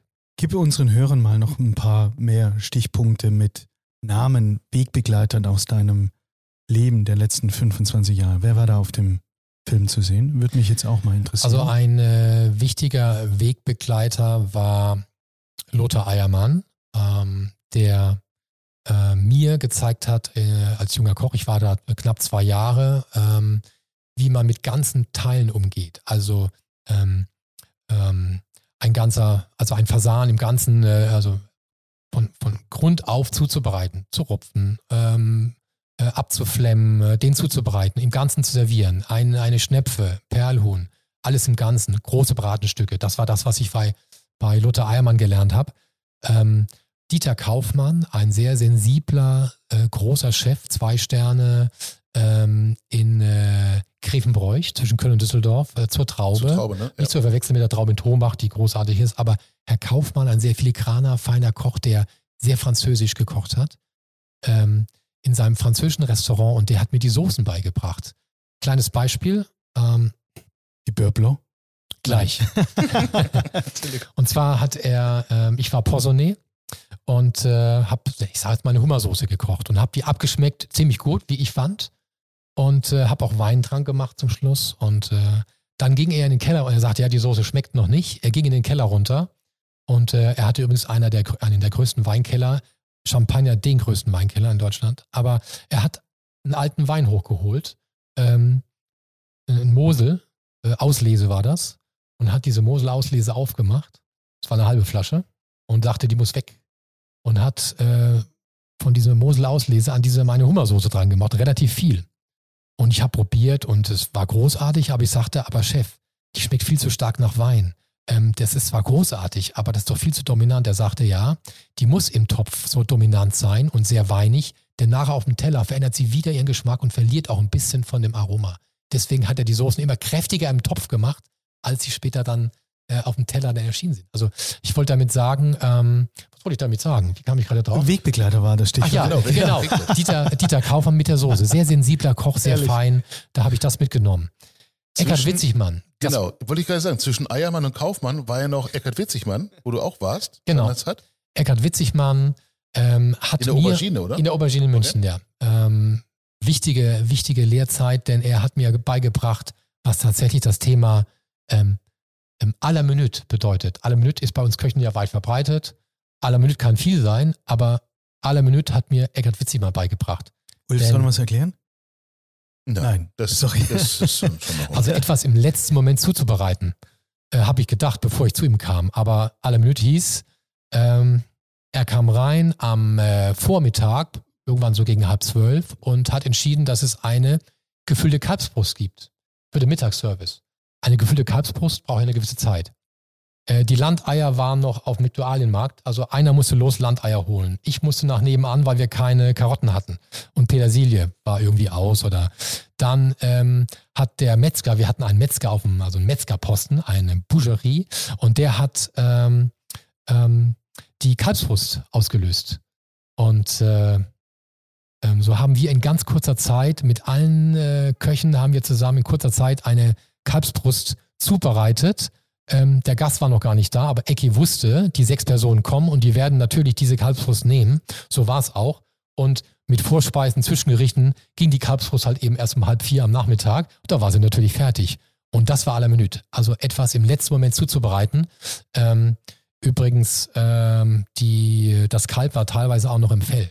Also wir haben also Dinge so kurzfristig zubereitet. Naja, das war Ecki. Ähm, da ging es um gnadenlose Kalb Produktqualität. Entschuldigung. Wie das Kalb war noch im Fell. Ist das auch so ein Küchenwort oder ist das wirklich Nee, so, war dass im es, Fell. Es war im Fell. also das lief noch in die Küche von selber? Naja, nicht mehr, aber es, es war im Dass Kühlhaus du es abziehen, Fell. musst, dass du es Ja. Ah, abziehen musst, zerlegen Ja. musst. Okay. Habe ich in meiner Lehrzeit übrigens auch machen dürfen. Bei Wild ja geläufig gewesen früher. Wild ich ganz geläufig, Ja, genau. klar. die hingen dann am Ja, Hinterhof bei Kalb abgezogen. eher. Bei Wild kenne ich es, Ja, aber Schafe. Das war. Schafe haben wir auch zerlegt immer. okay. Und bei Eckhard Witzigmann war eben auch dieses, also diese, diese Produktqualität ähm, war ganz oben und, das ist vielleicht auch ein ganz wichtiger Punkt, sich selbst in Frage zu stellen. Selbst Ecki, der nun wirklich äh, einer der größten Köche, Jahrhundertkoch, hat sich auch noch Jahre danach bei manchen Sachen selbst sogar in Frage gestellt. Ich werde es nicht vergessen, wir haben irgendwo am, ähm, an der Ostsee gekocht äh, bei einem Event und dann ein Gericht vor ihm war eine gefüllter Kalbschwanz. Und ähm, und dann fragte er mich, ob das Gericht so rustik rustikal ist. Er fragte mich, der ich Jahr, Jahre vorher bei ihm gelernt habe, fragt mich, ob das Gericht so rustikal ist. Ich sage, Chef, das Gericht ist perfekt. Ja, also er Du selbst noch. ihn dann noch auf so einer Veranstaltung als Chef? Ja, also Ecke ist Chef. Ja, Ja. Ecke ist mein Chef. Ja. Also nicht nur bei mir, bei vielen anderen meiner Kollegen, auch meiner Generation. Eckhard Witzigmann ist für uns äh, nach wie vor der Chef und äh, ich habe extrem viel bei ihm gelernt. Produktqualität. So, und dann, ähm, ja, ich war ja auch, äh, meine Eltern haben einen Betrieb äh, gehabt, eine Gaststätte, dann auch Restaurant, wo ich auch äh, Zeiten verbracht habe. Ich habe in Heidelberg den Küchenmeister gemacht, staatlich geprüften Gastronom und was so dazugehört. Ähm, aber ich sag mal, diese drei Lehrmeister, Schön. Eiermann, Kaufmann, Witzigmann, die drei Männer, ähm, die haben mir sehr viel beigebracht und davon zehre ich noch heute. Herzlichen Dank an euch drei. Und das ist ja auch schön, wenn dann der Arbeitgeber das eben auch wertschätzt und honoriert und dann eben sowas inszeniert äh, und dann 80 Gäste, wie du sagst, einlädt äh, und dann eben dich auch wertschätzt und Dank ausdrückt, indem man dann eben so eine Gala eben auch organisiert. Das ist ja auch schön. Bin- Ich bin sehr dankbar Großartig. drum. Im Übrigen bin ich auch sehr dankbar drum, dass ich das, was mein Hobby ist, was ich gerne mache, auch ausüben kann, Mhm. nämlich kochen. Heute haben wir veränderte Rollen. Heute bist du der Chef für deine jungen Leute. Ähm, vielleicht ist das noch ein Aspekt, wo wir auch nochmal einfach tiefer darauf eingehen könnten, Matthias. Ausbildung, Umgang mit den Sous-Chefs auch letzten Endes. Wie führt man die ran? Wie lange dauert das? Ähm, Ja, wie findet ihr gute Leute? Erstmal braucht, genau, erstmal muss man gute Mitarbeiter bekommen. Das setzt voraus, dass es Menschen gibt, die vielleicht auch den Beruf erlernen möchten. Und äh, das setzt voraus, voraus dass äh, der Beruf des Kochs eben auch einen guten Ruf hat. Und äh, ich finde, das geht auch so ein bisschen über den Preis äh, für das, was wir alle bieten. Also man sollte auch auf den Speisekarten den Preis verlangen, den etwas wert hat. Also die Wertigkeit des Berufes ist ganz wichtig. Ähm, Du meinst übersetzt, dass quasi das Gericht nicht unterpreisig verkauft werden darf, sondern dass der Koch, der das Gericht zubereitet, sich auch identifiziert, wenn dann die Karte, okay, äh, Kalbsteak kostet 48 Euro, macht ihm, gibt ihm mehr Selbstbewusstsein und äh, gibt ihm mehr, wie das ein Kalbschnitzel für, oder ein, Wiener Schnitzel für 9,90 Euro Ja, draus gibt. genau. Dinge nach ihrer Wertigkeit eben auch zu, zu verkaufen, ist heu- heutzutage wichtig und das, ähm, ja, ich fange zwar hinten an, so irgendwie, ja, auf der ganz anderen Stelle, auf der Speisekarte fange ich an, ja, aber darum geht es letztendlich. Ähm, wir müssen für das, was wir tun, eben auch ähm, etwas verlangen. Und ähm, aber auch etwas geben. So. Und das ist, glaube ich, ne- ist auch ein wichtiger Punkt, weil ganz ehrlich, wenn ich mir vorstelle, ich wäre Auszubildender, ja, ähm, dann wird mich auch interessieren, was kriege ich dafür? Und wenn ich jetzt als Auszubildender manchmal auch echt unterbesetzt in einer Küche, in der es vielleicht auch nicht immer nur nett zugeht, ja, dann die Speisen raushole für 48, 56 Euro pro Portion und werde dann mit, ich weiß es nicht, 800, 900 Euro abgespeist, finde ich das schwierig. Von daher Frage, was zahlt ihr einem Auszubildenden im Jakobs? Tarif hier in Hamburg. Es geht auch um die Zeit, wie soll ich das sagen? Also der, es geht natürlich auch um Geld. Also auch später nach der Ausbildung als Kommi, als Demi-Chef, Chef der Party. Äh, es, muss, es muss eine angemessene Bezahlung geben. Gibt es hier bei uns, äh, wir haben auch mittlerweile alle geregelte Arbeitszeiten, hatten wir früher nicht. Es gibt eben diese Acht-Stunden-Regelung, die wir alle haben. Und also es ist alles sehr, äh, sehr ordentlich, sehr sauber. Das ist schon mal sehr, sehr gut. Und das, deswegen sind wir alle auf dem richtigen Weg. Also die Gastronomie, des Kochs nenne ich es jetzt mal, es ist auf dem richtigen Weg. Die Arbeitsbedingungen, ich kann gleich nochmal kurz drauf eingehen, die Gehälter, es geht alles so langsam in die richtige Richtung und das ist auch gut so. Was man nicht vergessen darf, wenn ich das ergänzen darf, das machst du ja in deiner Agentur genauso. Du hast eine alte Industrie gekauft, ein Gebäude, du hast es kreativ umgebaut, du stellst etwas dort bereit, einen Kreativraum mit, dem, mit der besten Technik. Das äh, spielt sich ja bei dir in deiner Küche, äh, Thomas, genauso. Du hast da unten eine top ausgestattete Küche, die ist, wie du sagst, super sauber. Ähm, und die Jungs können halt mit der besten Technik, mit dem besten Rohstoff, in einer schönen Atmosphäre, an einem großartigen traditionellen Ort, dürfen die arbeiten. Also das spielt auch mit ein, dass du eben keine runtergerunzten äh, Herde irgendwie hast oder Töpfe, die nicht mehr funktionieren, Pfannen, die irgendwie klappern. Äh, Das spielt ja auch mit rein, oder? Also das Jakob ist natürlich eine optimale Ausbildung. Ja, Ja. die Küche ist äh, perfekt und äh, optimal. Ähm, Tischhöhe angefangen bis, äh, ja. Das ist ein wichtiger Punkt. Ähm, die Hardware. Wichtiger Punkt ist der Umgang miteinander. Ganz wichtiger Punkt, respektvoller Umgang. Und natürlich ein wichtiger Punkt ist, was wird denn gekocht? Also, wie gehen wir denn um mit den Lebensmitteln? Das ist auch ein ganz wichtiger Punkt. Und das ist ja das, was, was äh, entscheidend auch ist für den Kochberuf. Denn ich, ich kann auch gerne in einer ganz kleinen Küche arbeiten, die nicht optimal ist. Du kannst nicht von einem kleinen ähm, Betrieb auch immer davon ausgehen, dass die Küche optimal ist. Ne? Und da ähm, spielen andere Dinge eine Rolle oder gerade die, die Dinge, wie zum Beispiel, was wird denn gekocht? Also ich kann auch akzeptieren, vielleicht auch mal einen wackeligen Topf zu haben. Äh, der Inhalt muss auch, der Inhalt muss auch stimmen. Ähm, bei uns ist beides. Also wir haben eine tolle Küche, optimal und wir haben auch einen schönen Inhalt im Topf. Sprich, gute Zutaten. Ja, ist wichtig. Also du musst auch, und eben, wenn wir über die, äh, die äh, Jugend sprechen, die Ausbildung, ja, du musst auch ordentlich ausbilden. Produktqualität, Zubereitung, all das muss auch sauber und ordentlich sein. Und die Auszubildenden haben hier im Jakob einen ganz hohen Stellenwert. Die werden auch sehr, sehr schnell selbstständig arbeiten können, ähm, weil äh, das bringt sie auch weiter. Ähm, also der Auszubildender ist auch ein ganz wichtiger Aspekt bei uns auf dem Posten. Sprichst du ihre Sprache von den Auszubildenden? Ähm, also mich verstehen sie alle sehr gut und ähm, ähm, ich glaube, ich verstehe nicht alles. Ne? Okay, und der, Auf was möchtest du hinaus? Ja, ich, äh, ich habe jetzt heute mal was äh, gemacht, was der Ulf normalerweise macht. Ich habe das Drehbuch so ein bisschen verändert, ohne ihn darüber zu informieren. Und ich würde jetzt gerne mal einen Quiz machen, weil meine Töchter, an dem Moment äh, herzliche Grüße an euch beide, danke für die Zuarbeit, sind beide 13 und die sprechen eine andere Sprache wie der Papa. Ähm, und jetzt würde ich mit euch gerne mal einen Quiz durchführen und euch mal testen, ob ihr die Sprache der Jugend sprecht. So eine, so eine super Episode. Ja, Erst geil. verliere ich beim, Ja, ja, sorry. beim Küchenfranzösisch. Ich muss mich wirklich entschuldigen, noch- aber- das Teenie Deutsch. aber ich Gut, glaube, ist in Ordnung. ja, aber der gestrige Abend, der hat entschädigt für all das, was heute kam oder Natürlich. kommt oder noch kommen wird. Nein, ist in Ordnung. Okay. Vielleicht bin ich ja gar nicht so schlecht. Okay, ähm, ich bin voll Crush. Ulf, Du bist was? Crush. Quatsch. Ist verliebt. Verliebt? Ja, meine Tochter ist gerade Crush. Durftest du das verraten? Das war nicht konkret, sondern einfach, äh, als äh, um es dir zu Deine äh, Tochter könnte, zu beschreiben. könnte, könnte Crush sein. Genau. Okay. Smash. Ich denke an Kartoffelpüree, das ist falsch, oder? Smash. War das nicht mal eine, eine Zeitschrift? Die denn, ach, ah, die, die hieß äh, anders. Die hieß Okay. Smash. Weißt du Bin ich raus. Nein. Smash. Vielleicht zerstört? Smash. Äh, Objekt der Begierde. Also Oh, äh, wenn sie denn oder er auf jemand anderen scharf ist, so wie wir das früher dann sagten, ich bin, ich stehe auf dich oder willst du Okay, mit mir Smash. gehen? Ja, nein, vielleicht, bitte kreuze an. Dann äh, sagt die Jugend heute Smash. Smash. Du hast da was völlig falsch verstanden. Man durfte nie vielleicht mit draufschreiben. Habe ich gemacht. vielleicht kam zurück. Also du hast immer nur, ich habe immer draufgeschrieben ja oder ja. Mhm. Ja, und habe damit zwei Antwortmöglichkeiten gegeben. Beide haben mir gefallen. Mhm. Slay. Kam aber oft so, vielleicht sorry. zurück. Ja, sorry. Slay. Slay ist sowas wie Held? Kann das sein?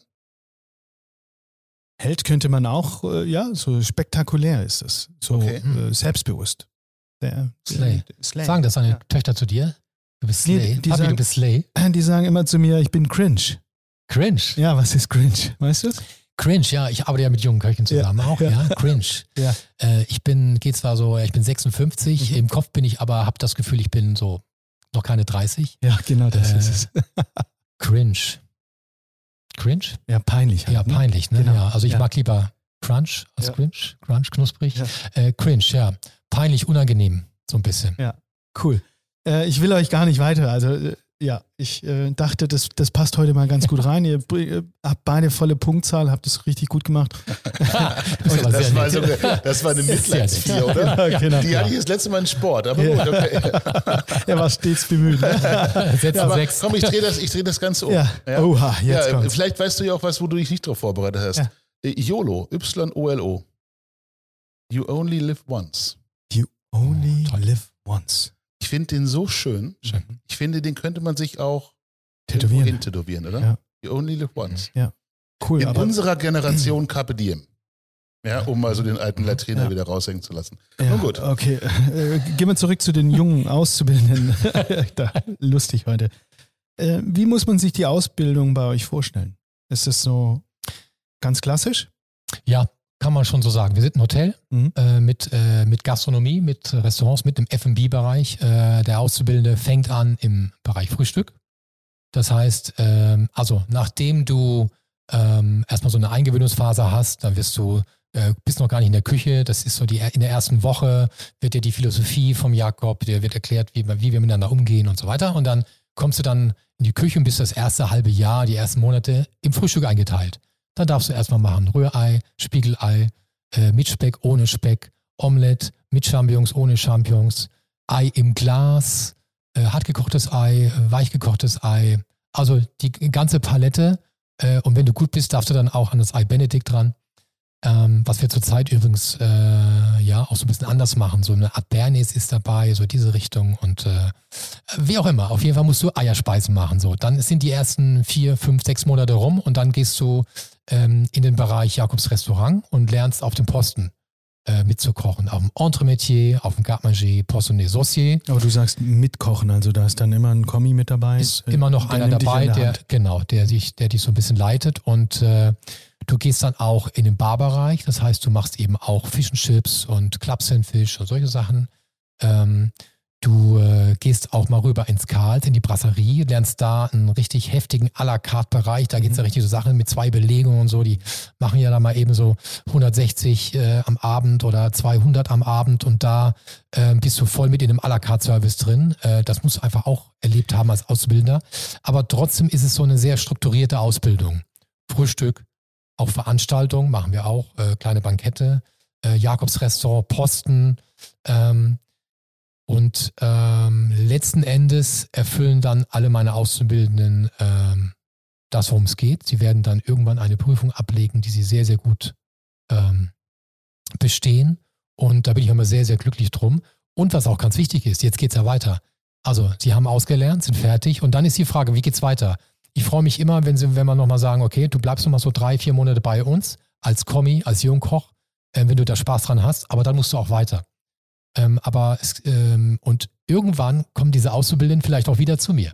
Und so ist es häufig gewesen. Ähm, ich hatte auch äh, damals einer meiner Sous-Chefs äh, oder auch hier Felix, der jetzt hier bei mir Küchenchef ist für Jakobs Restaurant, der hat bei mir gelernt.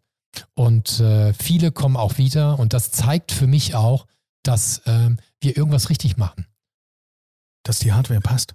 Die, Und die Hardware Software passt, auch. Die Software auch. Der Respekt da ist. Ja, wir sind einfach nette Typen. Vielleicht können wir dann doch nochmal so ein bisschen zu, von der Ausbildung weg hin zu den, zu den Rezepten. Ja. jetzt Da haben kommt wir die die Beurre Frage- Blanc, was war denn gerade Dreimal- jetzt? Also, Dreimal Aber- nachgefragt, dreimal sind wir um die Ja, Beurre Blanc ja. drumherum scharwenzelt. Ja. Darf Was ich den Hörern war- äh, so ein bisschen beschreiben, wie, wie wir das gestern Abend erlebt haben, Ulf? Du meinst, du möchtest meinen Beurre Blanc. ähm, Also liebe Hörer, wir hatten, wir hatten ein Mehrgänge-Menü. Äh, Sorry, ich muss einmal kurz, ich sag, wir sind nette Typen und da war totale Stille eben hier im Raum. Was ist denn los hier? War, na, ne- Ich finde, wir sind nette Typen. sind Ihr wir, seid mega das möchte ich nur Typen. nochmal klarstellen Ja. hier am Ja, Mikro. Ja, so, jetzt können wir über die Beurre Blanc Also sprechen. nichts Entschuldige. Gegenteiliges. Also gut, dass du uns da nochmal äh, zurückgeholt hast, äh, dass der Hörer da keinen falschen Eindruck dann dafür bekommt. Beurre Blanc. Also stellt euch vor, liebe Hörer, da gab es ähm, ein Gericht ähm, von einer gebackenen roten Beete, die dann auch noch geräuchert war, so haben wir uns sagen lassen. Dann wurde die gebackene rote Beete mit so einem äh, Gemüseschneider in so eine Art Spaghetti äh, geschnitten. Und dann stand da so ein kleines Häufchen in der Mitte des Tellers und äh, Thomas kam zu unserem Tisch und sagte, hm, ich empfehle euch, schneidet das nochmal ein bisschen kleiner, weil ihr könnt dann diese Beurre Blanc einfach leckerer zusammen mit der rote Beete essen. Und dann, wie du vorhin schon sagtest, da war ja ein Kaviar mit der, in der Beurre Blanc. Der Serge hatte, Serge äh, hat er gestern gesagt gehabt, da sind dreierlei Kaviar mit dabei. Da war so ein Hauch von Zitrone mit dabei, da war ein Hauch von Weißweinessig drin und eben besagte Beurre Blanc. Und das war so ein leicht tiefer Teller und wir haben einen Esslöffel dazu bekommen und durften dann diese rote Beete mit der Beurre Blanc essen. Thomas hat einen Fehler gemacht, nach meiner Einschätzung, weil er hat uns dann, als er uns beobachtet hat und wir diesen Teller genossen haben, hat er uns dann die Sauteuse hingestellt mit der Beurre Blanc. Und ja, Ich fand, das war kein Fehler. Ja. Ich fand das super. Weil sie war dann leer. Im Anschluss, als Ulf dann eben auch die äh, letzte Beete dann auch mit der Beurre Blanc, äh, du hast sie leer gemacht komplett, ne? Keine Reste, ja. Keine Reste. Ich meine, das war nachhaltig Ich fand auch, Ja, ja. ja. Also ähm, und lecker. extrem lecker. Extrem lecker. Und wie, wie stellst du die her? Wir haben gestern so ein bisschen was schon gehört, äh, den Butteranteil versus der Flüssigkeit. Wie stelle ich eine Beurre Blanc her? Also die, die Ur-Beurre Blanc, die eigentlich, das ist die Basis von, für zum Beispiel so eine Weiterentwicklung, wo noch was reinkommt, aber letzten Endes ist die Ur-Beurre Blanc, äh, ist ähm, Schalotten. Also wenn du sie zu Hause jetzt nachkochen möchtest. Ja, das mal wäre genau ja. mein Ziel. Ja. Okay. Ja. Du nimmst eine Schalotte von einer mittleren Größe. Okay. Du pelzt sie, schneidest sie in ganz feine Würfelchen, machst sie in ein Töpfchen rein und machst äh, ein Glas Weißwein drauf. Glas Weißwein hat in der Regel 0,2. Großes 200 Glas Weißwein, Milliliter. Mhm. Äh, so, und dann kochst du praktisch diesen Weißwein fast weg. Sodass nachher diese, also ne, einkochen, so bis, bis du nur noch so die Schalotte glänzt. Ein bisschen mehr, als ein kleines bisschen mehr Wein ist drin, aber nicht viel. Die Schalotte glänzt. Und da rein machst du 250 Gramm ganz fein gewürfelte oder fein gewürfelte kühle Butter. Und zwar immer so im Daumen so rein, ne? Würfelchen für Würfelchen. Und schön langsam und hältst die Soße auf Temperatur. Also sie darf nicht zu kalt sein und sie darf auch nicht äh, zu stark kochen oder so. Sie muss so dazwischen sein. Und Wie äh, viel wer, Temperatur ist das so 80 Grad dann? Oder? ja, kannst du sagen, so Sowas? 80 Okay. Grad, ja. Ähm, und während du, und konstant aber, während du die Butter einrührst, äh, entsteht so eine Art Emulsion und nicht vergleichbar mit einer Hollandaise oder so, wo Ei genommen wird, sondern es ist ja wirklich nur diese Schalotten-Weißwein-Flüssigkeit, Reduktion mit dieser kalten Butter.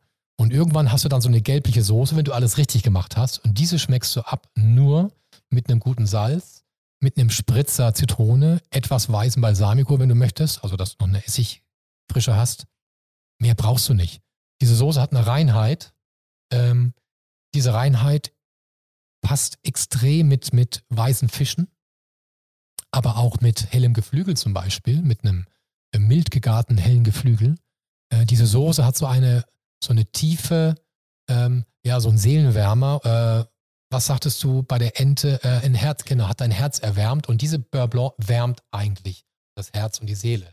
Es ist nichts anderes als eine Weißweinreduktion mit Charlotte und Butter. Unglaublich lecker. Und passt auch, glaube ich, zu so ziemlich jedem Gemüse, oder? Ja, Also danke, dass du ja- sagst. Also Ist ja, natürlich. ist ja also, dafür auch eine unglaubliche Bühne für, ja, also in dem Fall gestern noch war es rote Beete, aber das kann ich mir zu nahezu jedem Gemüse ja, vorstellen. Kürbis, den du, den du mit einer Beurre Blanc servierst und äh, genau, du kannst es mit ganz vielen Gemüsen kombinieren. Spargel, Spargel mit Beurre Blanc. Wir haben hier im Norden auch tollen Spargel. Ich selber als Kurpfälzer bin ja bei Schwetzinger Spargel, aber ich bin hier in Hamburg. Wir haben hier in, äh, in der Lüneburger Heide so tollen Spargel und den mit einer Beurre Blanc brauchst du nichts mehr. Und diese Beurre Blanc kann ich dann aber noch individualisieren, so wie gestern, ein bisschen Forellenkaviar, ein bisschen Aki-Kaviar, ein bisschen, ich glaube, zwei, drei Austern schwammen mit drin rum. Genau, das ist eine Ähm, Weiterentwicklung. und dann Kräuter, ne? Genau, das ist eine Weiterentwicklung. Äh, Auster und Beurre Blanc passt ja auch toll. Auch das Austernwasser gibt der Beurre Blanc auch nochmal diese, diese Konzentration zur Auster hin. Ähm, du kannst sie aber auch weiterentwickeln, einfach nur mit frischen Kräutern. Du machst Dill rein, du machst Kerbel rein. Äh, du kannst auch Gemüse, kleine Brü Gemüsebrünoirs reintun, die du vorher anschwitzt. Ähm, oder nur Schnittlauch, auch toll. Du nimmst einen Saibling oder eine, eine Forelle und machst nur so eine Schnittlauch-Beurre Blanc. Ganz im letzten Moment ganz viel frisch geschnittenen Schnittlauch à la Minute geschnitten, ist klar. Ah, die Beurre. Die Beurre du äh, sprachst vorhin schon ganz stolz von der Vierländer Ente oder der Ente hier in Hamburg. Wollen wir die auch nochmal? Was macht die Ente so besonders? Die Ente macht besonders, dass sie, äh, ich, fang, ich fing 97 an und da war mir klar, du musst eine Ente aufschreiben, aber ich hatte vorher irgendwie noch nicht so richtig eine Bauernente zubereitet. Und habe ich die also geübt. Und äh, es hat etwa so, ich, hat ein paar Wochen gedauert, bis die Ente so war, wie sie wollte. Die Ente wird gegart nach einem bestimmten System. Die wird bei feuchter Hitze vorgegart, sodass äh, der Gast sie nachher, äh, also der, die braucht dann nachher 35 Minuten. Das heißt, der Gast bestellt die Ente, für zwei Personen ist sie, und dann äh, dauert es etwa 35 Minuten, bis sie dann am Tisch ist. Ähm, dieses Vorgaren ist auch wichtig.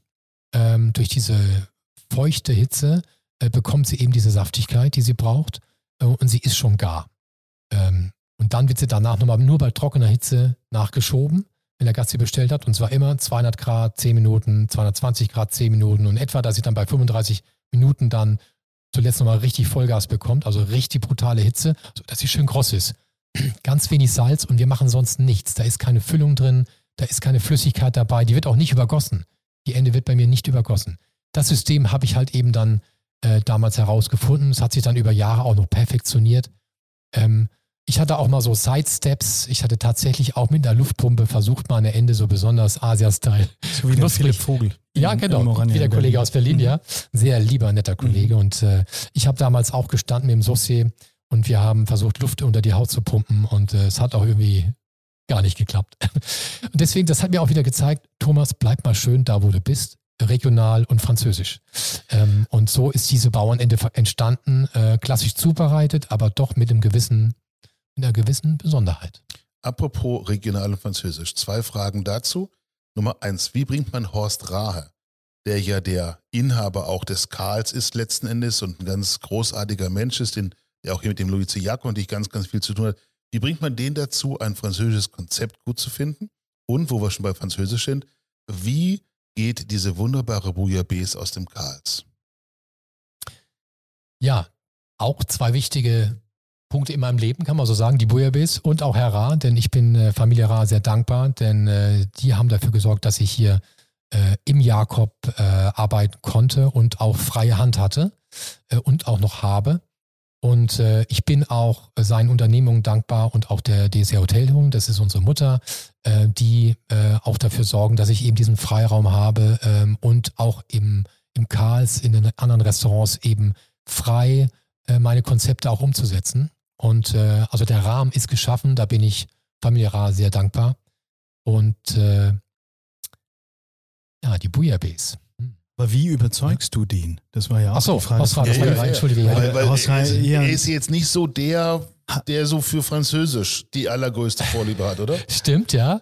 Ähm, als ich äh, damals im Karl, das, das Karls-Konzept vorgestellt habe und äh, wir wollten eben äh, Französisch kochen, dann sagte Horst Ra, sagte, ja, aber Französisch will doch keiner. will man doch nicht.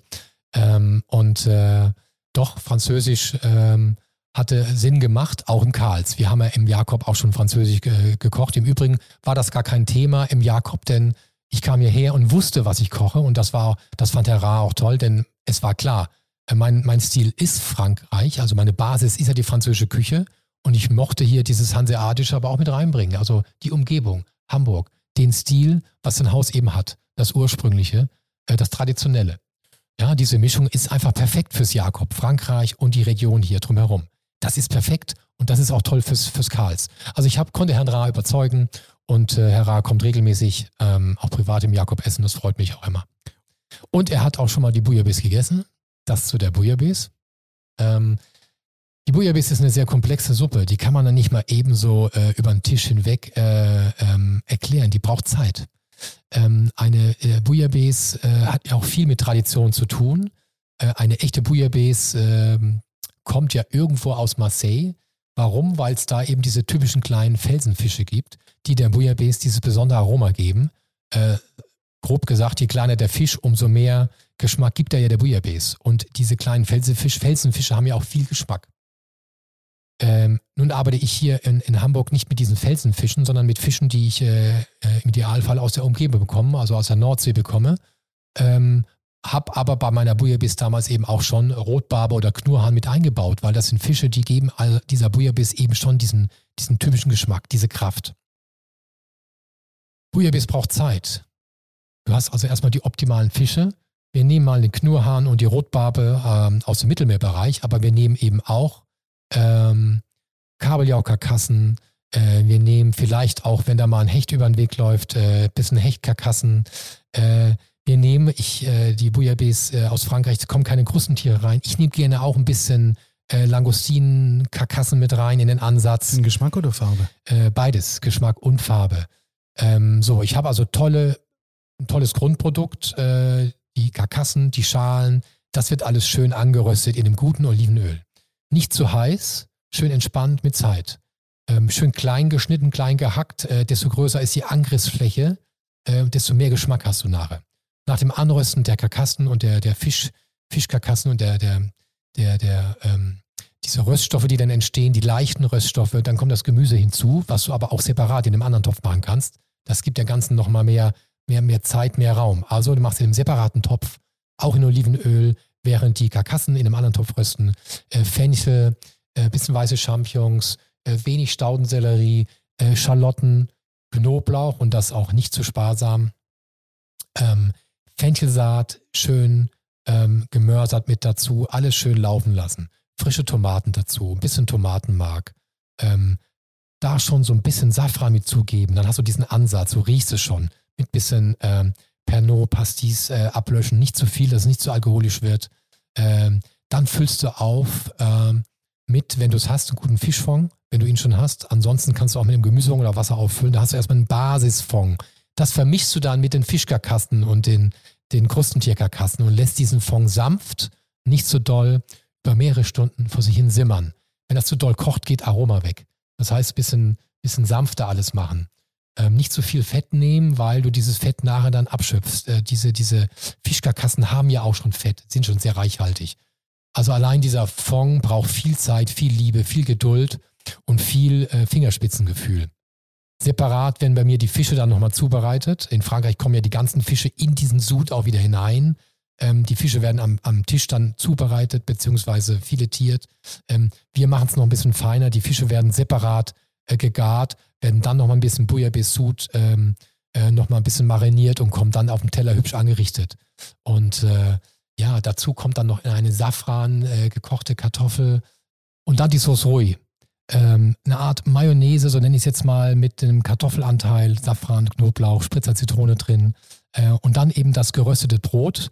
Ähm, und zwar nicht einfach nur mit einem irgendwie Knoblauch, der irgendwie oder Knoblauchöl, sondern wirklich, das Brot ist toll geröstet in einem guten Olivenöl. Und dann nimmst du eine frische Knoblauchzehe, schneidest sie einmal durch und reibst das über dieses knusprige Brot. All das ergibt eine großartige, wunderbare Bouillabaisse. Nun nenne ich sie nicht Bouillabaisse, denn es ist ja eigentlich nicht die Bouillabaisse, sondern es ist eine Fischsuppe. Und zwar die Fischsuppe Louis de Jacob. Denn ähm, ich würde nicht wagen, meine Suppe Bouillabaisse zu nennen äh, oder Marseilla Bouillabaisse, sondern es ist die Fischsuppe Louis de Jacob. Das ist also meine Fischsuppe. Aber der Begriff Bouillabaisse ist natürlich sehr geläufig. Aber es ist eine Abwandlung und diese Bouillabaisse empfand ich als ziemlich perfekt. Weil, äh, weil sie einfach, ja, es war einfach rund, ja, und du hast einfach diesen Geschmack, diesen extremen, intensiven Geschmack nach, nach Fisch und Safran, Tomate, Fenchel, Anis, so das alles ist eine tolle Harmonie. Ähm, und äh, manchmal wünsche ich mir, ähm, vielleicht soll ich dann doch mal öfter mal ans Mittelmeer nach Marseille, was eine tolle, spannende Stadt ist und kulinarisch auch sehr, sehr schön. Ich weiß nicht, ob die Hörer das hören, aber mein Magen knurrt mittlerweile schon richtig ordentlich und glaube, ich euch geht es genauso, Jungs. Lass uns aber mal noch ein bisschen über das Louis C. Jakob als Gesamtkunstwerk sprechen. Ich selbst hab's dir erzählt, Ulf, ich war hier mit meiner Frau schon mal essen, zuletzt als du zwei Michelin-Sterne noch hattest. Tatsächlich äh, waren wir hier. Und plötzlich irgendwie nach dem Hauptgang oder vor dem Hauptgang sagte die Dame, die uns, äh, die sich kümmerte um uns, ja, wir müssten jetzt mal kurz unterbrechen, weil wir müssen alle raus. Und dann äh, ging das los, dass wir, wir schauten uns an. Wir müssen alle raus. Ja, also wir müssen jetzt alle raus. Aber es war auch keine Sirene zu hören, also dass du sagst, okay, irgendwie Feueralarm oder irgendwas. Nee, alle Mitarbeiter gingen raus auf die Lindenterrasse, waren bewaffnet äh, mit äh, weißen Tischdecken oder äh, Bettlaken und stellten sich dann da draußen auf den Balkon. Und dann äh, lief hier, das war Gänsehaut pur, ne? Da lief hier äh, vor der Tür auf der Elbe entlang die Queen Elizabeth, die dann äh, mit einem Salut äh, verabschiedet wurde und alle äh, Louis C. Jakob Mitarbeiter standen quasi da draußen. Magst du unseren Hörern mal diesen Moment oder, äh, oder diese Tradition vielleicht auch nochmal erklären, warum macht ihr das? Ja, also wir sind ja hier direkt an der Elbe und äh, ich weiß nicht, wann es genau war, in welchem Jahr, äh, 2002 oder 2001, wo das erste Mal die großen Kreuzfahrer hier die Elbe reingefahren sind. es war ein früher Morgen, es war noch neblig und da kam die Queen Elizabeth hier reingefahren. Es war 5 Uhr morgens früh. Wir hatten hier ein englisches Frühstück vorbereitet und äh, wir sind ja auch umtriebig. Wir haben also sozusagen ein tolles englisches Frühstück ähm, gemacht und es kamen auch ganz viele Gäste. Ähm, es war sehr voll, so früh morgens. Und dann kam dieses Schiff hier die Elbe hinein, sehr majestätisch. Und ähm, dann ist diese Tradition entstanden. Ähm, immer wenn ein, äh, auch die Jahre danach eben, immer wenn ein Kreuzfahrtschiff kommt, wie jetzt zum Beispiel die Queen Elizabeth oder die MS Europa, ähm, dass wir auf der Terrasse stehen und mit Tischdecken winken äh, übrigens nicht nur wir Mitarbeiter, sondern es ist Pflicht für die Gäste auch mitzuwinken. Und äh, ja, dann wird halt eben gewunken und dann wird auch mit der Kanone geschossen. Äh, da kommen wir gleich zur Historie. Und äh, das ist einfach eine tolle, äh, eine tolle Sache gewesen. Und herausfordernd war es natürlich für Service und Küche, denn ähm, die genaue Zeit, wann so ein Schiff hier vorbeifährt, die, das passt ja nicht immer. Ne? So, und das konntest du ja nicht vorhersehen. Deswegen musste jemand vom Servicestand an einem ein oder anderen Ende vom Jakob und hat Ausschau gehalten, wann denn dieses Schiff kommt. Und äh, dann sagte dann einer, äh, ja, das Schiff kommt, äh, ist, ich glaube, so in fünf Minuten ist es da. Äh, und es hat dann doch noch zehn Minuten gedauert oder es kam doch noch eine Minute schneller. Und das war so immer so ein bisschen tricky. Ähm, und das, äh, der Punkt ist ja, wir sind ja ganz normal, da sitzen 60 Gäste, wie du gesagt hast, und plötzlich kommt dieses Schiff und alle stehen auf. Und der Service muss dann sagen, stopp zur Küche, denn wir waren ja am Anrichten und wir haben ja das Menü weitergemacht. weitergemacht. Und dann war dann der große Stopp angesagt. Und äh, alle Gäste waren draußen. Du gehst hier hoch ins Restaurant. Ich sage immer hoch, weil die Küche im Keller ist, unten direkt unter dem Jakobs-Restaurant. Und du gehst ins Restaurant und es ist kein Mensch im Restaurant. Ja, du kochst hier einen Wolf und es ist kein Mensch im Restaurant. es ist natürlich toll, weil ähm, es ist so schön, wenn du dann am Abend da draußen bist und das Schiff fährt vorbei und es ist einfach eine tolle Stimmung. Und das nehme ich übrigens gerne in Kauf. Ich nehme mich auch nicht so wichtig. Ich habe auch immer meine gesamte Speisekarte, meine Gerichte auf der Lindenterrasse serviert meine, der Weg zur Lindenterrasse ist nun mal weiter als zum Jakobs Restaurant.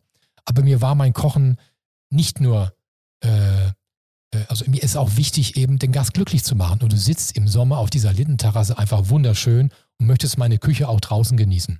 Und ich war mir nicht so fein zu sagen, ähm, ich mache das nur im Jakobs Restaurant, sondern ich möchte es auch auf der Terrasse machen. Auf dieser Terrasse steht eine Kanone. Jetzt mal für alle Nicht-Hamburger da draußen, warum schießt ihr mit Kanonen auf Kreuzfahrtschiffe?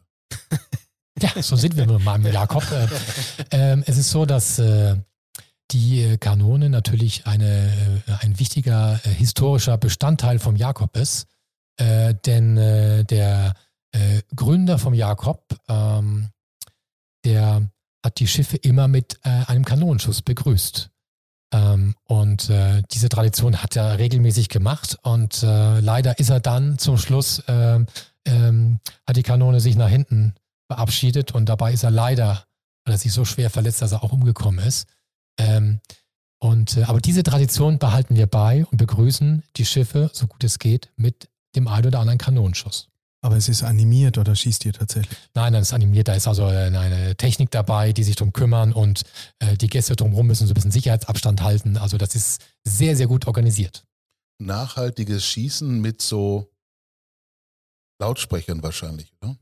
Nachhaltiges Schießen mit einem Gläschen Champagner in der Hand. Äh, ja. Übrigens auch äh, tolle Musik dazu. Es ist immer wieder ein wunderschönes Event und äh, jede Jahreszeit im Jakob ist schön, aber der Mai ist ein besonders schöner äh, äh, Monat, weil da das äh, Licht auch schön ist, die Schiffe auch rein und rausfahren.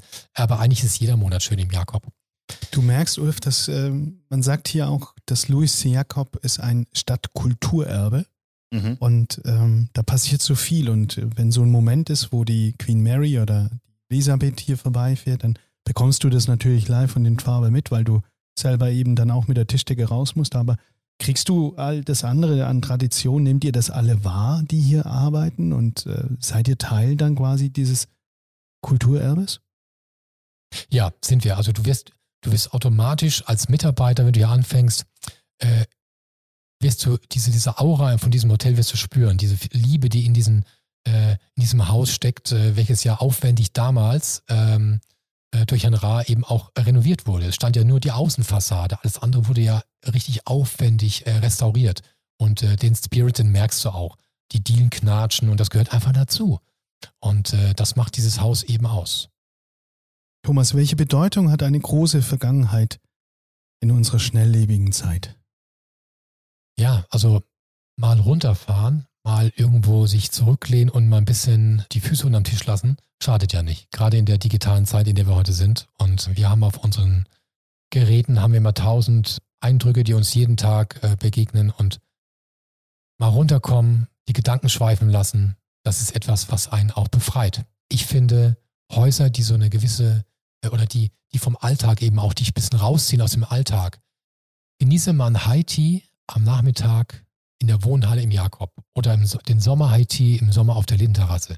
Du, du wirst echt geerdet. Du fährst runter, du genießt die Scones und die Erdbeermarmelade und die hausgemachten Pralinen und Petit Fours und die kleinen Fingersandwiches und hast deinen Tee dazu und guckst auf die Elbe hinaus, sitzt unter den Linden. Also wenn das, die, wenn das sich nicht runterholt, wenn das sich nicht zurückholt auf die Erde, dann weiß ich nicht. Dem ist eigentlich nichts hinzuzufügen. Eigentlich, ja. Also tue mich auch schwer damit, äh, jetzt aufzuhören, weil ich würde gerne noch ein paar Minuten, Stunden könnte ich dir zuhören und ich hätte noch so drei, vier andere Rezepte, die ich gerne hören wollen würde, um sie nachkochen zu dürfen. Aber das war, Thomas, eine sehr kulinarische, leckere Ausgabe. Das hat man so auch noch nie gemacht, aber das war auch genau die Idee, dass man mit so einem Patron, mit so einem Chef mal ans Mikrofon kommen und den mal auch danach fragen. Wir waren gestern Abend bei dir eingeladen, dafür wirklich ganz recht herzlichen Dank. Wir konnten deine Küche kennenlernen. Das war sehr herzerwärmend, um da den Simo nochmal zu erwärmen. Übrigens, übrigens kann man das ja sogar buchen, habe ich gehört. Ja. Also wer das mal erleben möchte, wie es ist, in der Küche vom Louis C. Jakob wirklich dabei zu sein, zu sehen, wie das entsteht, dem Entremetier bei der Arbeit zuzuschauen, wie ich gelernt habe, das kann man echt buchen. Also da einfach mal nachfragen, ja. Es geht nicht immer, aber Fragen hilft. Ja, ich denke auch. Und ich möchte bestätigen, ähm, nach dem Erlebnis von gestern Abend und all den anderen Erlebnissen im Karls an der Elbphilharmonie oder auch hier im Jakobs, dein Zitat, ich kann gar nicht schlecht kochen.